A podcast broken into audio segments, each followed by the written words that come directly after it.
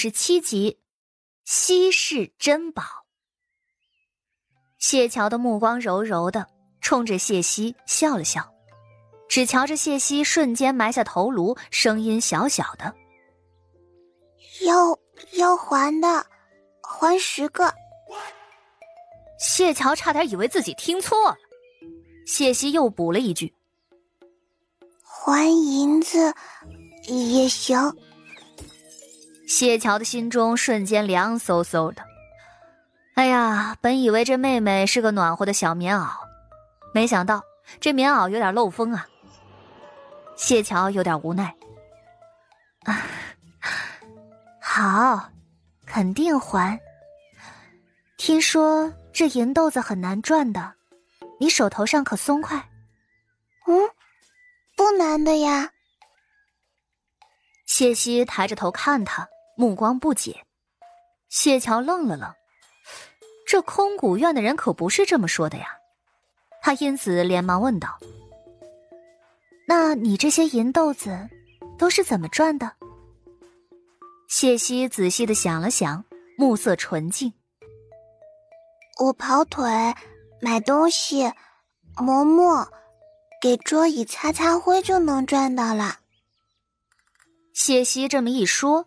谢桥就听明白了，这书院里的银豆子，一般都是依靠课程来赚的。比如女工课，绣出来的帕子会由书院代卖，然后再折合成银豆子奖励给学子们。再比如普通的书画课，若是表现好，画出来的东西自然也是不错的，转手由外头的书肆卖出去，外头也会有不少人来买。可以说，书院承担了一部分的奖励费用，但是大多数的银豆子都是学子们自己劳动所得。而谢希，谢希这赚银豆子的法子却是有些问题的。很显然，他做的那些事儿都略有些不合身份。书院不让带丫鬟，所以肯定有不少刚来书院的小姑娘不习惯。他们在其他的课程上能赚到银豆子，再用这赚到的银豆子雇佣谢希干活。谢希毕竟也是官员之女，这样赚钱的法子，怕是会被别人嗤笑的。这背后也不知道会有多少人笑话谢家不会教孩子。只不过谢桥见他目光纯净，也不忍心斥责。而且这银豆子也的确是谢希堂堂正正赚来的，从这方面来说，没什么见不得人的。想了想，谢桥笑着道：“ 希儿真能干。这银豆子借我一天，明日便会想法子还给你，如何？”好。确定了谢桥会还钱，谢希显然十分的高兴。五个银豆子能买的东西其实还是很多的，只要他不挑嘴。一份点心，一份肉羹，再来上一份水果，竟然还剩俩呢。那边周侍卫觉得自己认错了人。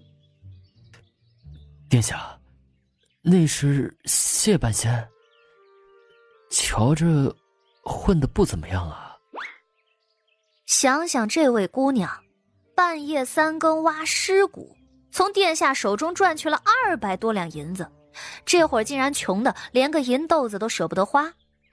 周侍卫还以为这谢半仙儿来了书院之后，肯定也是个能赚银子的主呢。赵玄景远远的看着，毕竟那边是女子膳房，中间有纱幔隔着，他不好靠近。只见谢桥小心翼翼的收起了两个银豆子。看上去十分的珍重，不知道的还以为他放进怀里的是什么稀世珍宝呢。此处是书院，称呼上注意些。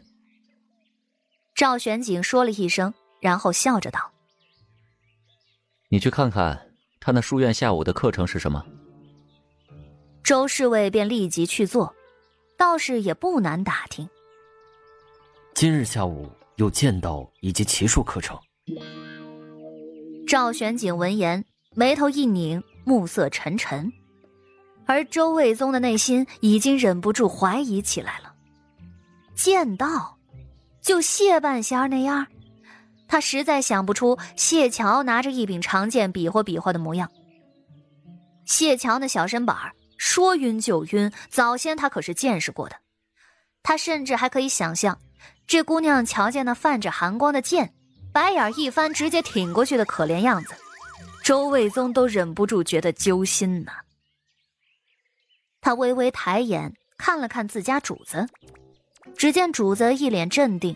好似没感觉有什么不妥一般，这接受能力果然惊人。书院今日当值的太医是谁？让他备着点。赵玄景顿了顿，又想了一下，吩咐道：“你去宫中，弄些上好的药过来，护心护气的，治疗外伤的。”谢桥是在半个时辰后。知道下午的课程安排的，他皱着眉头，一脸的凝重。剑道啊，他不会呀。不过，应该和斩妖除魔的时候用的剑法也差不多吧。他也是有个随身法剑的，不过师傅给他的那柄剑有些略沉，被他放在水月观没有带出来。竹箱子里也只放了几把大小不一的桃木剑。剑的意义有些独特，所以谢桥早先穿的那些道袍上也有两条剑形的飘带，叫做慧剑，代表着断烦恼、断色欲、绝贪嗔。在练剑的觉悟上，谢桥觉得自己还是足的，总是好过骑射吧，那个他可真做不到。就他这小身板儿。要是真的上了马，魂儿都能被颠出去。可是这两种课程他都得上，而且每个是半个时辰。谢桥很是头疼，悠悠的叹了口气。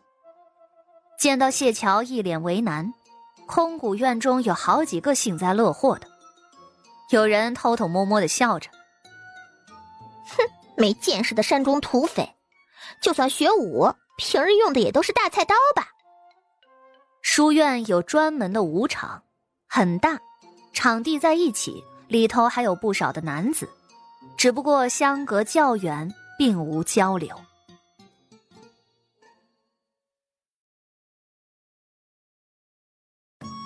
本集就播讲到，感谢您的收听。去运用商店下载 Patreon 运用城市，在首页搜索海量有声书，或点击下方链接听更多小说等内容。